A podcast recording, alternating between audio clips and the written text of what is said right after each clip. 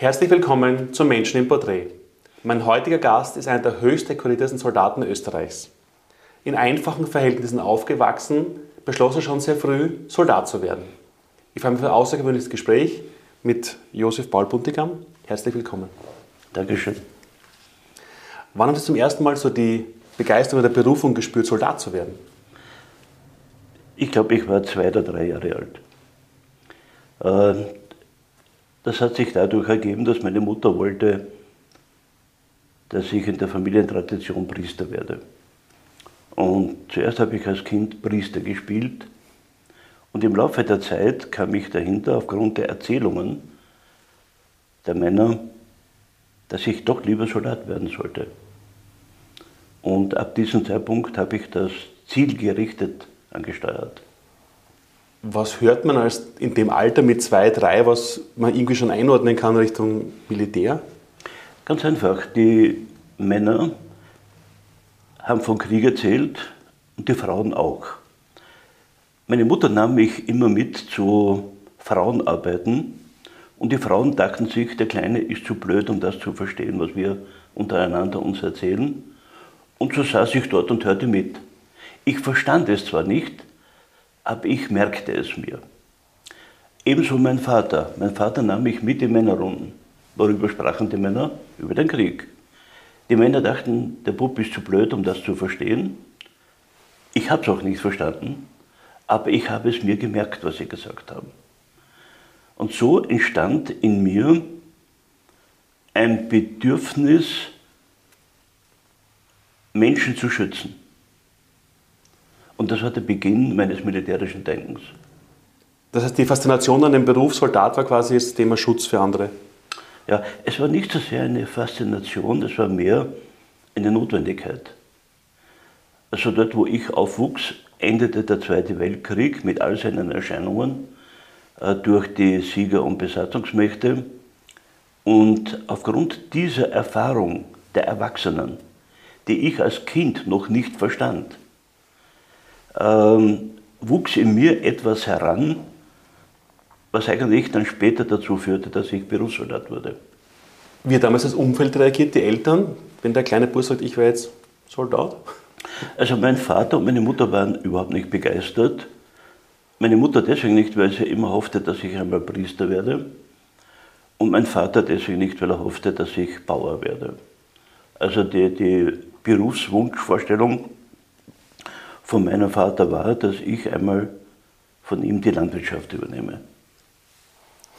Aber doch dann durchgesetzt scheinbar gegen die Eltern? Ging es dann beruflich gleich zum Militär nach der Schule oder doch noch in die Landwirtschaft oder wie ging dann der berufliche Nein, ich habe ganz normal wie andere Kinder die Volks- und die Hauptschule besucht und merkte etwas. Ich war immer irgendwo, auch schon in der Volksschule, der Leader in der Klasse. Ich war nie der Sprecher, aber immer der Leader. Das heißt, die ich war im Führungsdual immer der Zweite, der aber im Endeffekt die Herzen der, der Kinder hatte. Und mein Spitzname war General. Auch die Lehrer sagten zu mir General. In der Volksschule schon? In der Volksschule, ja. Äh, General. Und ein lustiges Erlebnis war, das war die Suez-Krise. Da erklärte ich den Kindern, warum es eine Suezkrise gibt. Und die Informationen hatte ich aus dem Radio. Fernseher gab es ja damals noch nicht. Und das hörte meine Lehrerin, die, die, die Klassenvorstand unserer Klasse, und die meinte, ich soll das einmal auch den Lehrern sagen. Und ich war verblüfft, wieso soll ich den Lehrern das sagen? Und dann erklärte ich das den Lehrern, warum es eine Suezkrise gibt, warum amerikanische Flieger über Tirol fliegen und warum die Sowjets gesagt haben, wenn die weiterfliegen, dann helfen sie den Österreichern, das zu verhindern. Und das habe ich dort erklärt. Im Alter warum? von? Ich glaube, ich war elf Jahre alt. Und das Lustige war, vor wenigen Jahren traf ich einen Mitschüler, ich hatte es in der Zwischenzeit vergessen, traf ich einen Mitschüler, so nach 60 Jahren, und er hat gleich gesagt, du, ich kann mich noch gut erinnern, wie du uns damals die Suezkrise erklärt hast. Ich, wüsste, ich weiß gar nicht, was ich gesagt habe. Ich habe mir nichts aufgeschrieben.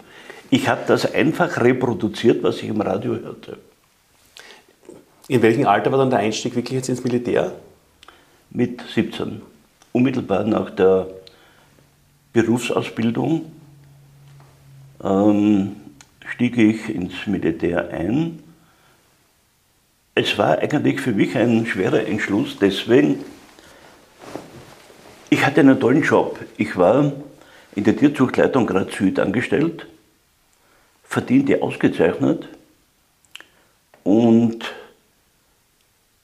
ich wusste, dass ich beim Militär nur ein, einen Bruchteil von dem an Geld bekommen werde, den ich von der Tierzuchtleitung Graz Süd erhalte. Aber es war einfach irgendetwas, was mich in der Tierzuchtleitung nicht hielt. Ich, und dann rückte ich freiwillig ein. Und als ich Soldat wurde, wusste ich vom ersten Tag an, das ist das meinige. Genau so möchte ich mein Leben verbringen. Und zwar nicht in der Unterordnung, sondern in der Einordnung. Und ich musste mich nie unterordnen beim Militär, aber ich habe mich immer eingeordnet. Ich habe als Kind gelernt, Hierarchien anzuerkennen, schon in der Schule, und habe mich in diesen Hierarchien wohlgefühlt, weil ich wusste, wer es wäre who is who. Es gab keine, keine, keine Probleme damit, dass ich in, in, in der Verhaltensqualität, also in der Disziplin, Schwierigkeiten gehabt hätte oder ähm, es war ein Gehorsam aus Einsicht. Es war nie ein Gehorsam aus Zwang. Und deswegen fühlte ich mich wohl. Und dann beim Militär gleich geblieben oder gab es einfach gleich durch? Ich wurde ganz normal äh, Rekrut, gefreiter Korporal, Zugführer, Wachtmeister, Oberwachtmeister, Stabswachtmeister, war in der Zwischenzeit beim Jagdkommando, machte die Fallschirmspringerausbildung, die Heereshochalpinistenausbildung, kam dann an die Militärakademie, war normal an der Militärakademie Militärakademiker und wurde dann als Offizier ausgemustert zur Truppe. Gibt es eine erste Erinnerung quasi, ist das die allererste Erinnerung quasi beim Eintritt? Ja, ich glaube, es war der zweite Tag. Ich klopfte auf die Matratze und die staubte. Und ich sagte zum Ausbilder, die sind ganz schön dreckig. Ich war damals aber erst 17 Jahre alt. Und daraufhin musste das gesamte Zimmer mit den Matratzen auf den äh, Sportplatz laufen und dort die Matratzen aufstauben. Und nachdem es fünfmal passierte, sagte ich zum Ausbilder, Herr Gefreiter, das ist jetzt Schikane. Da mache ich nicht mehr mit. Entweder stellen Sie, stellen Sie das ein oder ich zeige Sie an. Und das hat dann innerhalb der Unteroffiziere und Offiziere die Runde gemacht. Und die haben wirklich einen Mordsrespekt bekommen. Und vor wenigen Jahren erzählte ein Unteroffizier, der schon in Pension war, weil es gab da zwei Bundegam und das war immer die Frage, ist es der brave oder der böse Bundegam? Und ich war der böse Bundegam. Seit diesem Zeitpunkt, wo ich dem Gefreiten sagte, das ist Schikane. Und gegen Schikane wehrte ich mich. Ich muss aber dazu sagen, dass ich ja drei Jahre im Internat verbrachte und dadurch gewohnt war, wie eben die Verhältnisse sind, mit anderen Menschen zusammenzuleben und wie man sich gegenüber dem Internatsleiter verhält. Und es gab im Internat keine, keine Schikane. Und das mit dem Gefreiten war die erste Schikane, die ich erlebte und auch die letzte. Ich habe es dann nie mehr erlebt, aber ich glaube, diese eine Geschichte hat dann im Bundesheer bis zu meiner Pensionierung die Runde gemacht. Ich meine, die Laufbahn ist ja bilderbuchmäßig, ähm, die Sie dann gemacht haben, kommen wir nachher auch noch dazu. Gab es zu Beginn quasi auch so Herausforderungen? Schon. Äh, ich war knapp 18, als ich etwa zehn Leute als Ausbilder überantwortet bekam. Das heißt, ich war für etwa zehn Leute verantwortlich. Das war meine Gruppe. Das ist an und für sich nichts Besonderes. Nur war ich von allen der Jüngste. Die waren ja alle 20, 21 Jahre alt. Und ich knapp 18. Und jetzt geht es darum, bekommt man die Autorität, sie zu führen durch die Leute selbst, oder bekommt man diese Autorität nicht? Ich bekam die Autorität von den Leuten. Und ich bin noch mit allen, einige sind schon verstorben, in Verbindung und wir sind gute Freunde geblieben. Man darf nicht vergessen, dass die Kerle jetzt fast alle an bald 80 sind. Und wenn wir uns treffen, gibt es immer ein großes Hallo. Und sie haben selber nicht verstanden, warum sie einem, ich sage es mit Gänsefüßchen, Kind gefolgt sind. Und es gibt Fotos, ich sah dort aus wie ein Kind. Herausforderungen auf der einen Seite, gab es einen ersten prägenden Erfolg, was sagen, das so das erste Erfolgserlebnis gewesen als Soldat? Emotionale Erfolgserlebnis? Das erste emotionale, hohe Erfolgserlebnis für mich war, als die Leute abrüsteten und ich von den Leuten, ich trank damals ja keinen Alkohol, eine Kiste Bier gespendet bekam und einer der Leute sagte zu mir, mit ihnen gehe ich in den Krieg. Das war für mich ein enorm emotional hohes Erlebnis. Man darf nicht vergessen, dass damals teilweise die Ausbilder ja geprügelt wurden, wenn sie irgendwo erwischt wurden, privat. Die sind verhaut worden, also da nicht einmal, sondern öfters. Und ich erfuhr genau das Gegenteil. Das war eine enorme, ein enormes Hocherlebnis. Ich meine, die, die Soldatenlaufbahn jetzt, wenn man sich, ähm, Österreich war ja Gott sei Dank in keine militärischen Konflikte verwickelt in den letzten, letzten Jahrzehnten. Ähm, Gab es auch wirklich schwierige Situationen oder auch gefährliche Situationen in, ihrem, in Ihrer Laufbahn? Schon, ja. Ich habe bereits mit 19 geheiratet und ich wurde auch mit 19 Vater. Äh, und ich war mitten in der Ausbildung, inmitten der Laufbahnkurse. Und abgesehen von den Laufbahnkursen wurde der Jüngste immer Dienst zugeteilt. Wenn irgendwo ein Ausbilder in Österreich gebraucht wurde, dann ging der Jüngste. Ich war der Jüngste, dass ich aber auch schon Familienvater war. Darauf hat niemand Rücksicht genommen. Das waren schon sehr starke Herausforderungen für meine Frau, für unser Kind, aber auch für mich. Die Bilderbuchgeschichte, quasi die Volksgeschichte, auch die ganze Laufbahn militärisch und durch die Ränge nach oben, ähm, das klingt so nach einer friktionsfreien Entwicklung, oder gab es auch mal Scheitern zwischendurch? Ja, freilich. Ähm, also ich wurde nicht so, so schnell befördert, wie manche glauben es gab ja auch viel Neid. Warum? Ich absolvierte alle Kurse als Kurserster.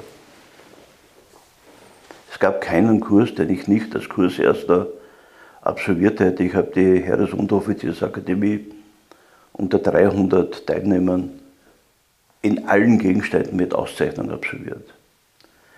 Das hat nicht immer Wohlgefallen ausgelöst. Und wenn halt da oder dort die Möglichkeit bestand, irgendwo einen Stein in den Weg zu legen oder einen Bremsklotz anzubringen, da machte man davon auch reichlich Gebrauch. Das spürte ich. Ähm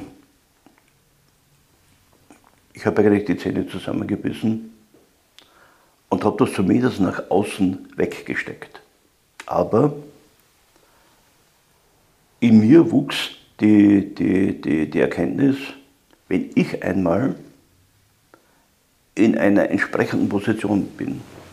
Ich werde derartige Entwicklungen massiv bekämpfen und habe es auch. Also diese, diese Neidauswüchse und diese Boshaftigkeiten, die habe ich dann als Offizier, denen bin ich wirklich entgegengetreten. Nicht immer zur Freude der negativ Betroffenen. Als Soldat muss man ja ständig Entscheidungen treffen, als Führungskraft noch viel häufiger wahrscheinlich. Gibt es so rückblickend betrachtet ähm, sowas quasi einen Moment, wo sagen, das war irgendwie so die wichtigste Entscheidung, die ich jemals getroffen habe in all diesen Jahrzehnten beim Militär? Ich wollte Pilot werden. Ich war schon Unteroffizier, war fliegertauglich und einer meiner Vorgesetzten sagte nein. Sie bleiben bei der Infanterie. Wir haben zu viel an Ausbildung in sie investiert. Man darf nicht vergessen, ich war einer der wenigen, der 1968 von der Special Forces der US-Armee ausgebildet wurde. Es war alles streng geheim. Irgendwie hat die kommunistische Zeitung Volksstimme davon Wind bekommen und da gab es einen großen Artikel, dass in der Schwarzenberg-Kaserne in Salzburg österreichische Soldaten von US-Spezialeinheiten ausgebildet werden. Das hat damit begonnen. Und da war ich auch schon Jagdkommando, Soldat, Hochalpinist und Fallschirmspringer. Und da sagte dieser Vorgesetzte, nein, Pilot werden Sie nicht. Das war für mich sehr schwer. Ich werde gern Hubschrauberpilot werden. Und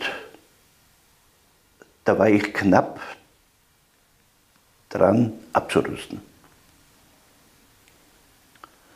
Ähm, es war dann ein Zufall, dass ein Kamerad sagte, geh auf die Militärakademie und Offizier ist mehr als Pilot. Und das war der Punkt, wo ich dann bei, bei der Armee blieb. Sie haben auch kurz erwähnt, jetzt die Ausbildung, die militärische, die Militärakademie. Gibt es aus Ihrer Sicht so eine wichtigste Lektion, die jetzt jeder, der beim Militär war, auch fürs zivile Leben mitnehmen sollte für die Gesellschaft? Ja, das war Führen. Also ich lernte dort die Hintergründe des Führens. Was ist Führen? Warum ist Führen ein sozialer Akt? Und wie unterscheidet man Führen von Führungstechniken? Äh, warum ist Führen eine Kunst? Eine auf Können, Willen, Gehorsam und, und Empathie aufgebaute Kunst. Warum ist das Kunst und keine, keine, kein, keine mathematische Fähigkeit? Warum lassen sich Führungstätigkeiten mathematisch nicht berechnen? Warum unterliegen sie anderen Gesetzen?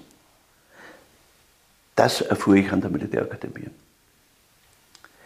Und das, der entscheidende Satz für mich an der Militärakademie war, als unser Taktiklehrer so nebenbei meinte, man muss immer das Ganze vor den Teilen sehen. Und das war für mich eigentlich neu. Ich lernte also, die Teile in Zusammenwirken zu bringen, damit ein großes Ganzes entsteht. Und nicht mehr das Detail oder das Teilchen überzubewerten, sondern erst im großen Zusammenhang beginnt Führung zu wirken, weil Führung ja auf Menschen wirkt und nicht Management ist. Management bezieht sich auf die Sache. Der Manager kennt nur schwarze Zahlen. Der Leader kennt aber den Menschen. Der Leader wird Leute nicht freisetzen. Er wird versuchen, die Menschen so einzubinden, dass sie im Gesamten wieder wirken können. Der Manager ist das wurscht, was nicht seine Aufgabe ist. Und dieses Führen, vor allem Führen als einen sozialen Akt und das Ganze vor den Teilen zu sehen, war für mich an der Militärakademie das Entscheidendste. So wie Sie jetzt Führung beschreiben, ähm, Leadership beschreiben, so wie Sie quasi dieses große Ganze beschreiben, sind das alles Dinge, die ich jetzt persönlich in der heutigen politischen Führung zur Gänze vermisse. Es wird heute nicht geführt. Äh, die Menschen leiden heute. Und sie haben Angst vor der Führung.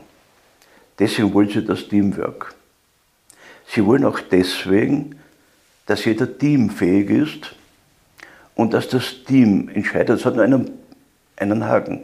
Wer trägt die Verantwortung? Und das Entscheidende, nach jedem Entschluss ist die ungeteilte Verantwortung für etwas zu übernehmen. Und ein Leader übernimmt die ungeteilte Verantwortung. Das heißt, er ist fähig, zwischen dem, was das Team macht, und die Richtung, die er vorzugeben hat, das Ziel, welches er setzen muss, klar zu unterscheiden. Die Aufgabe des Leaders ist, dass er das Richtige anordnet. Und die Aufgabe des Teams, auch der Manager, ist, ist es, dass sie das Richtige richtig machen. Und das unterscheidet sie vom Leader. Die, das Team ist handlungsverantwortlich gegenüber dem Leader. Der Leader ist führungsverantwortlich und der nächsthöheren äh, äh, Hierarchie auch handlungsverantwortlich. Das heißt mit anderen Worten, der militärische Führer lernt als Schüler zu gehorchen. Und wird er dann Kommandant, als Unteroffizier als Offizier, muss er befehlen und gehorchen. Und das ist das Besondere daran. Warum glauben Sie, fehlt in der heutigen Politik dieser Aspekt der ganzheitlichen Führung so? Weil im Endeffekt die gesellschaftliche Struktur, wie sie früher war, heute nicht mehr existiert. Äh, wenn der Mensch per se in den Mittelpunkt gestellt wird und nicht der Mensch im Gesamten, in, in der Gesellschaft, in der Familie, in, in der Gemeinde, äh, dann erzeugen wir permanent eine Menge kleiner Egoisten. Und wenn diese Egoisten dann, aus welchen Gründen auch immer, in leitende, Sie sagen nicht Führungspositionen, Sie wollen ja leitende Positionen, in leitende Positionen kommt, dann passiert genau das, was eigentlich immer wieder passiert, dass das Vertrauen im Keller ist, dass die Leute nicht innerlich äh, emigrieren und sie machen Dienst nach Vorschrift. Dem Staat entgeht durch Steuerhinterziehung und so weiter nicht so viel Geld, als dadurch, dass die Leute eigentlich einen Pfeif einnehmen, weil sie nicht, sich nicht geführt empfinden. Also kommandieren ist was anderes. Kommandieren kann ich. Aber führen, Leute begeistern, Leute gewinnen, dass Menschen das auch glauben, was man ihnen sagt. Und nicht nur, ja, der will mich hier nur motivieren, damit ich mehr arbeite. Das ist ja das Problem, dass vielfach Motivation dazu dient, dass die Leute mehr leisten, statt dass sie etwas lieber leisten. Denn es soll ja nicht mehr Arbeitsergebnisse geben, sondern die Qualität der Arbeitsergebnisse soll höher sein. Dazu dient die Motivation. Dass irgendjemand sich freut, in die Arbeit zu gehen dass also die Arbeitsfreude höher ist als das Arbeitsleid. Das ist der Sinn einer Motivation. Und dort gewinnt man die Leute. Also wir kennen ja von den Firmen den Onboarding-Prozess, also das Übernehmen der Leute. Ähm, wir wissen auch, dass ein Großteil der Leute bereits am ersten Tag sich entschließen, wieder abzuhauen. Auch Führungskräfte. Deswegen ist der erste Tag so wichtig. Es gibt keine zweite Chance für den ersten Eindruck. Das ist wichtig. Wenn der beim Tor reingeht und er merkt dort, wie sich der Portier verhält, und er merkt, sein Name existiert bereits in der Firma, verhält, bekommt er von vornherein ein anderes Verhältnis zur Firma, als wenn der Portier ihm sagt, heute ist eigentlich keine Sprechstunde beim Chef. Wer sind Sie überhaupt? Äh, verstehen Sie? Äh, und das ist beim Militär ganz gleich. Es sind ja die gleichen Menschen. Wenn der Mensch sich angenommen und wertgeschätzt fühlt, nicht nur als notwendig, sondern wertgeschätzt, dann macht es ihn Spaß. Wir haben zurzeit beim Militär Probleme, dass viele junge Führungskräfte wieder verschwinden, knapp nach der Ausbildung. Warum? Weil sie nicht in einer Leihfirma arbeiten wollen. Eine Leihfirma für dies, eine Leihfirma für das. Sondern sie wollen ja Soldat sein, weil sie ja Soldat geworden sind und nicht irgendwo äh, in einer Teststraße irgendwelche Teststreifen weitergeben. Das wollen sie nicht. Das ist nicht, dann wären sie gleich in den Pflegeberuf gegangen. Ähm, und das muss man wissen, dass das so ist. Denn wenn man das versteht, dann versteht man den Menschen. Und noch einmal, der Onboarding-Prozess, das Übernahme von Leuten, von Leuten, hat ja Begleitmaßnahmen. Und dazu sagt man Menschenführung. Und der, der führt, hat sich zu verhalten. Dazu sagen wir ja Führungsverhalten. Das heißt, Führungsverhalten beinhaltet bereits den Begriff, ich muss führen. Und der Mensch will geführt werden, aber nicht kommandiert. Aber Führung, wo er spürt, dass man eigentlich die gleiche Zielsetzung hat, das bindet Menschen. Und ich durfte das beim Militär überwiegend erleben. Überwiegend. Und ein wichtiger Moment ist die Verantwortung. Äh, Verantwortung ist ein Erziehungsprozess. Ich bekam als Kind die Verantwortung für ein Huhn. Und dieses Huhn legte Eier, die Eier durfte ich verkaufen, das war mein Geld. Ich bekam später die Verantwortung für ein Ferkel. Das musste ich füttern. Das war aber mein Ferkel und war auch mein Schweindel, welches ich verkaufen durfte. Aber ich war dafür verantwortlich. Oder für unseren Hund. Ich war für den Hund verantwortlich. Und später in, in der Berufsausbildung, wir hatten ja kein Geld, das Internat verdiente ich mir selber und ich war verantwortlich dort im landwirtschaftlichen Gutsbetrieb für zwei Pferde. Und diese beiden Pferde brauchten mich 365 Tage im Jahr. Da gibt es keinen Urlaub. Auch Weihnachten nicht. Ich fuhr nicht nach Hause und war zuständig für meine zwei Pferde. Das ist Verantwortung und das ist ein Lernprozess. Und so hat man Verantwortung für seine Menschen. Und diese Verantwortung muss man spüren lassen, dass man sich verantwortlich fühlt. Und das nicht auf einem Bauchladen vor sich herträgt, indem man permanent mit dem Zeigefinger herumfuchtelt, das darf dann, das darf nicht. Das ist nicht führen, das ist auch nicht Verantwortung. Verantwortung ist, dass man weiß, dass ein Unterstellter auch Fehler machen darf.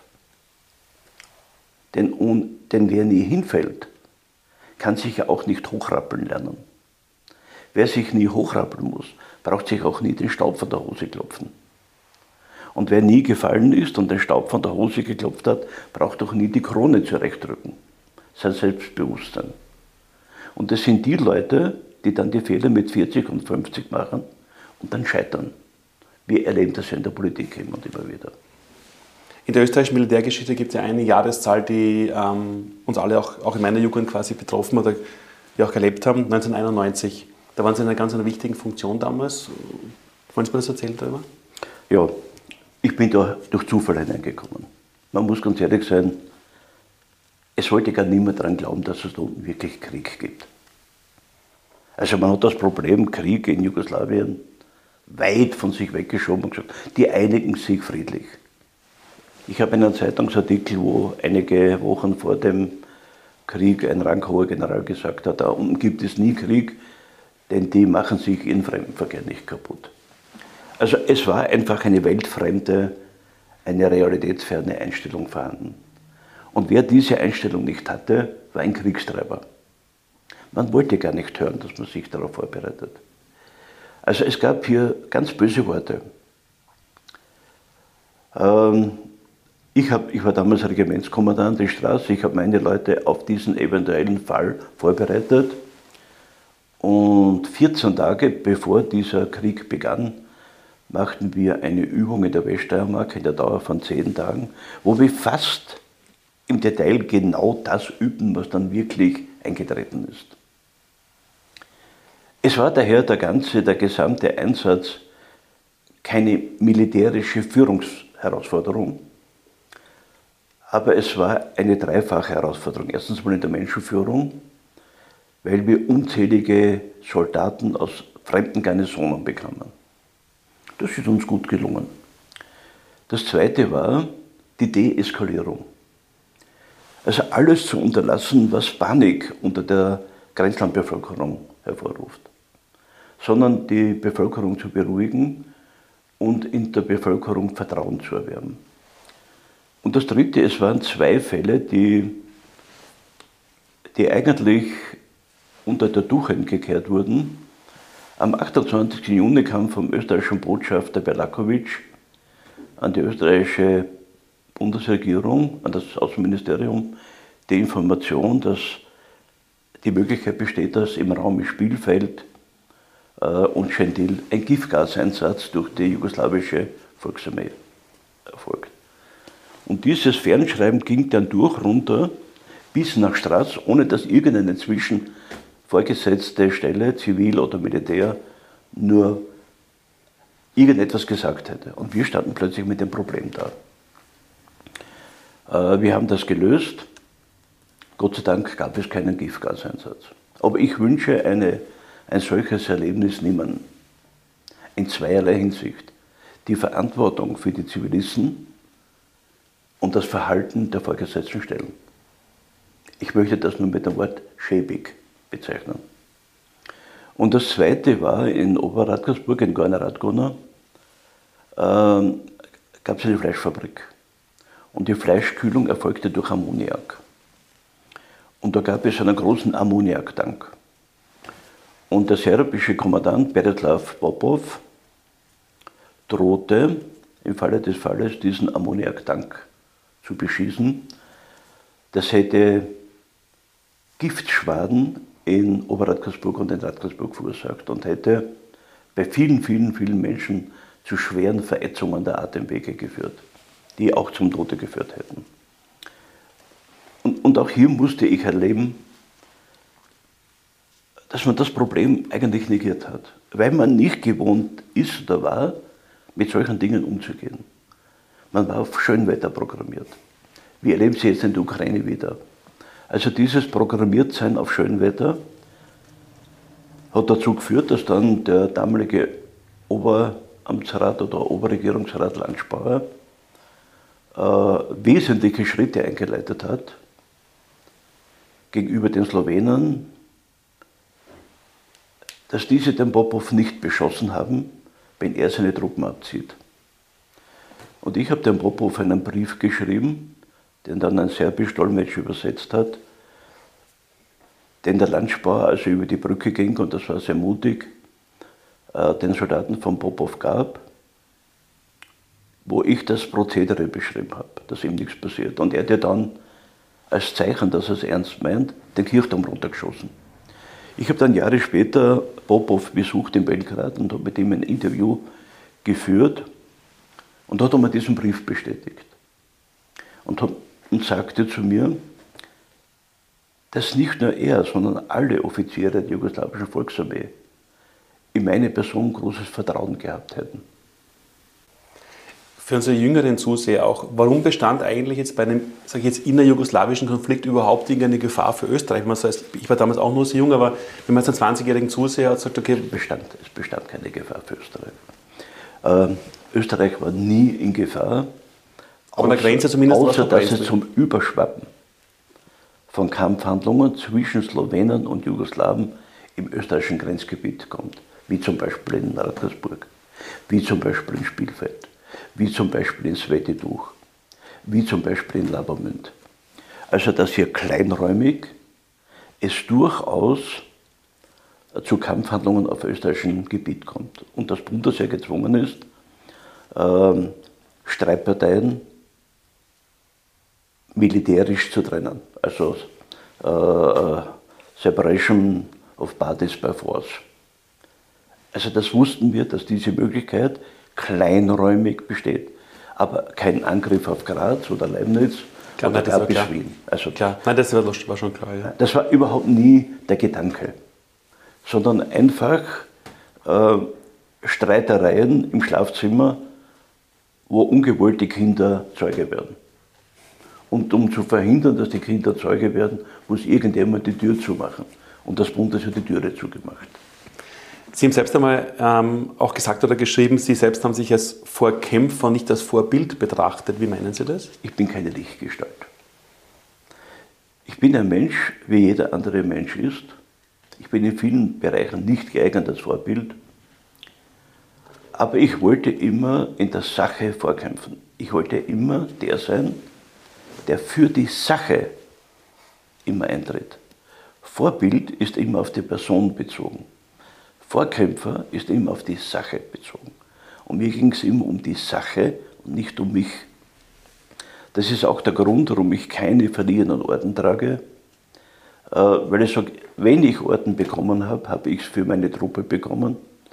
Und, und, und ich mag dann nicht für die Truppe mit diesen Orden herumlaufen. Und mein Selbstbewusstsein ist auch ohne Orden relativ hoch ausgeprägt. Ähm, mir ging es immer und geht es noch immer um die Sache. Um die Sache Sicherheit, Schutz, militärische Landesverteidigung, zivile, geistige Landesverteidigung, wirtschaftliche Landesverteidigung. Das sind die Parameter, die mich noch immer berühren.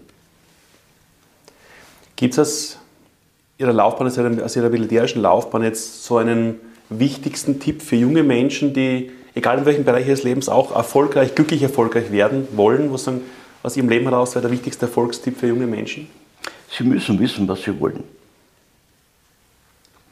Äh, das, das Schwierigste für einen Menschen ist zu wissen, was er wirklich will. Nicht, was er will, sondern was er wirklich will. Was will ich wirklich? Und wenn er weiß, was er wirklich will, dann muss er wissen, dass er dafür einen Preis bezahlen muss. Und wenn er weiß, dass er einen Preis bezahlen muss, muss er wissen, dass er den Preis vorab bezahlen muss. Und das Schlimme ist, er darf sich nie sicher sein, dass er dafür eine Ware bekommt, für den Preis, den er bezahlt hat. Das heißt, wenn er weiß, was er wirklich will, dann ist er auf dem richtigen Weg. Und das ist die höchste Persönlichkeitsleistung, die er für sich erbringen kann. Zu wissen, was ich wirklich will.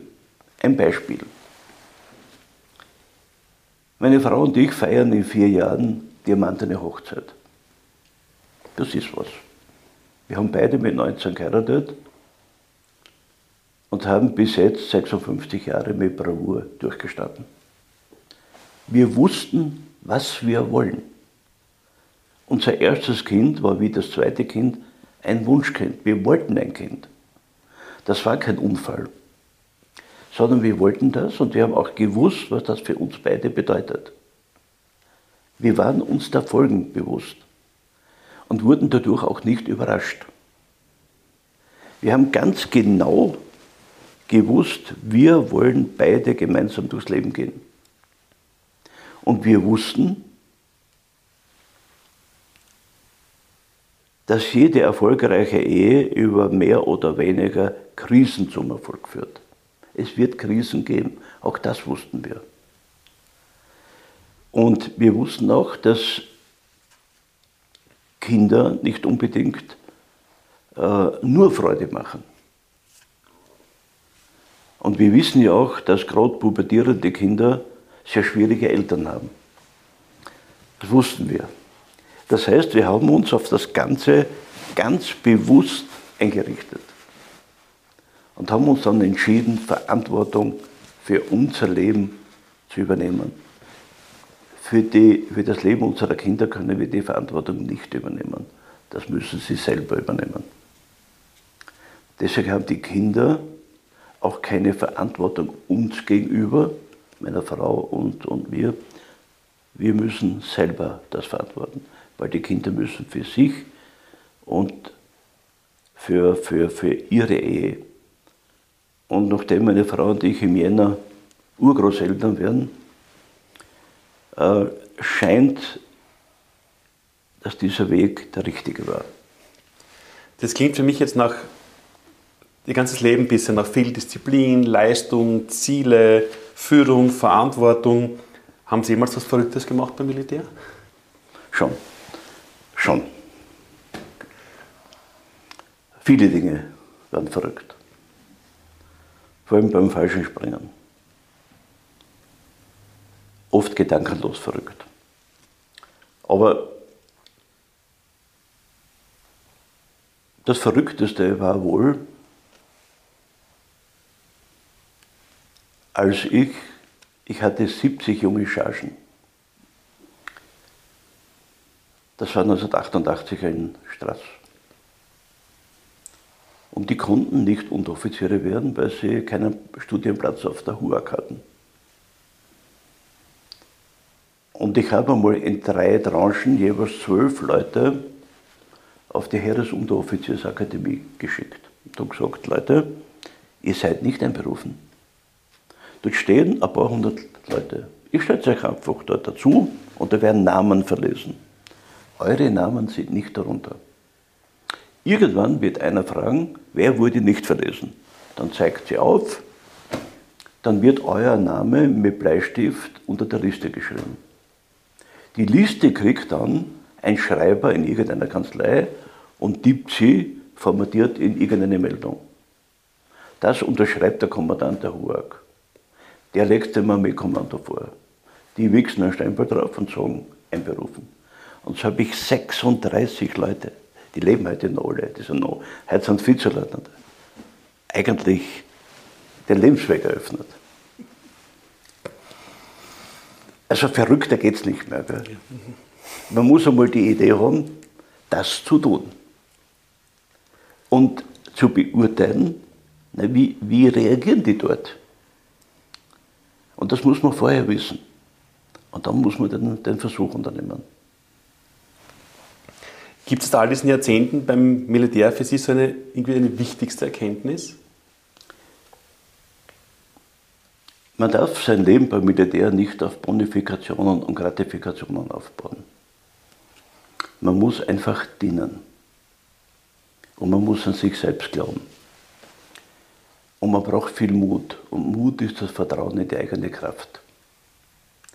Wer auf Motivation angewiesen ist, vor allem auf Motivation mittels Bonifikation und Gratifikation, ist verloren. Wir haben vorher kurz angesprochen, auch so die die heutigen äh, vielen Krisen, Unsicherheiten in der Gesellschaft, jetzt ähm, ohne ein Thema speziell anzusprechen. Aber gibt es aus Ihrer Sicht so eine wichtigste Botschaft an die heutigen Entscheidungsträger, wenn Sie jetzt quasi unserer heutigen Politik oder Unternehmen, also der politischen Führung quasi einen Tipp oder eine Botschaft geben könnten, was wäre das? Weit vorausdenken und Verantwortung übernehmen. Sie sind jetzt beim Militär seit, also Sie waren wie viele Jahre beim Militär, wie viele Jahrzehnte? Ich war 42 Jahre Soldat und bin jetzt 16 Jahre im Ruhestand. Der Werdegang, die Erfahrungen, was Sie quasi auch von, von mutigen, verrückten Dingen bis verantwortungsvolle Entscheidungen für die Gesellschaft und auch fürs Militär und auch für Österreich getroffen haben, ähm, haben wir jetzt viel über die Vergangenheit gehört. Wenn jetzt in 100 Jahren ein junger Mensch fragt, wer war der Brigadier Buntigam? Was hat ihn ausgezeichnet? Was sollte, was sollte man antworten? Ein verrückter Soldat.